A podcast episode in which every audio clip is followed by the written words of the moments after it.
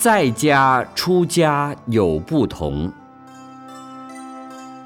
在家学佛与出家学佛最大的差别在哪里？出家就是要出五欲六尘之家，有四句话来了解出家：一，身心都没有出家，没有学佛的在家人，心不出家，身体也没有出家。所以说，身心都不出家。二，身心都出家，不但是剃了头发，穿上出家衣服，他的心也出了家，在僧团真正修行办道，参加弘法利生的工作。三，心出家，身没有出家。有的在家居士。他心里老早出家了，在家吃长素，因为有子女，环境不容许，所以身体出不了家。四，身出家，心未出家。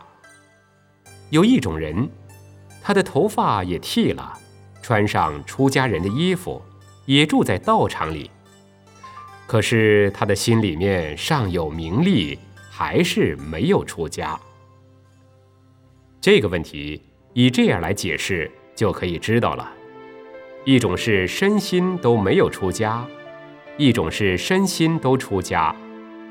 身心都出家的叫做法师，叫做和尚，叫做比丘，这是解脱行菩萨道成佛最快的。假使你身心都没有出家，就叫在家人，是凡夫。但并不是说出了家就是圣人。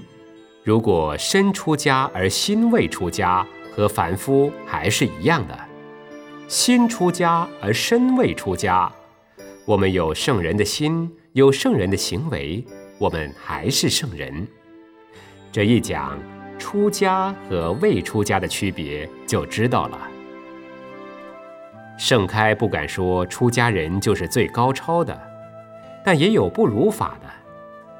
佛陀将要涅槃的时候，有弟子问他：“佛陀，你在世的时候，魔要来破坏佛教很不容易。佛陀圆寂以后，魔会如何破坏佛教呢？”佛陀说：“到了那个时候，魔会穿佛教的衣服，住佛教的房子，吃佛教的饭，来破坏佛教。”世间有很多的魔来扰乱佛教，大家竟然不知道。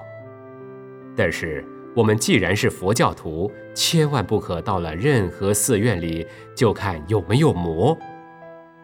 我们不要这样看，因为这样子已经做了魔的眷属了。菩萨看众生，众生是菩萨；众生看菩萨，菩萨也是众生。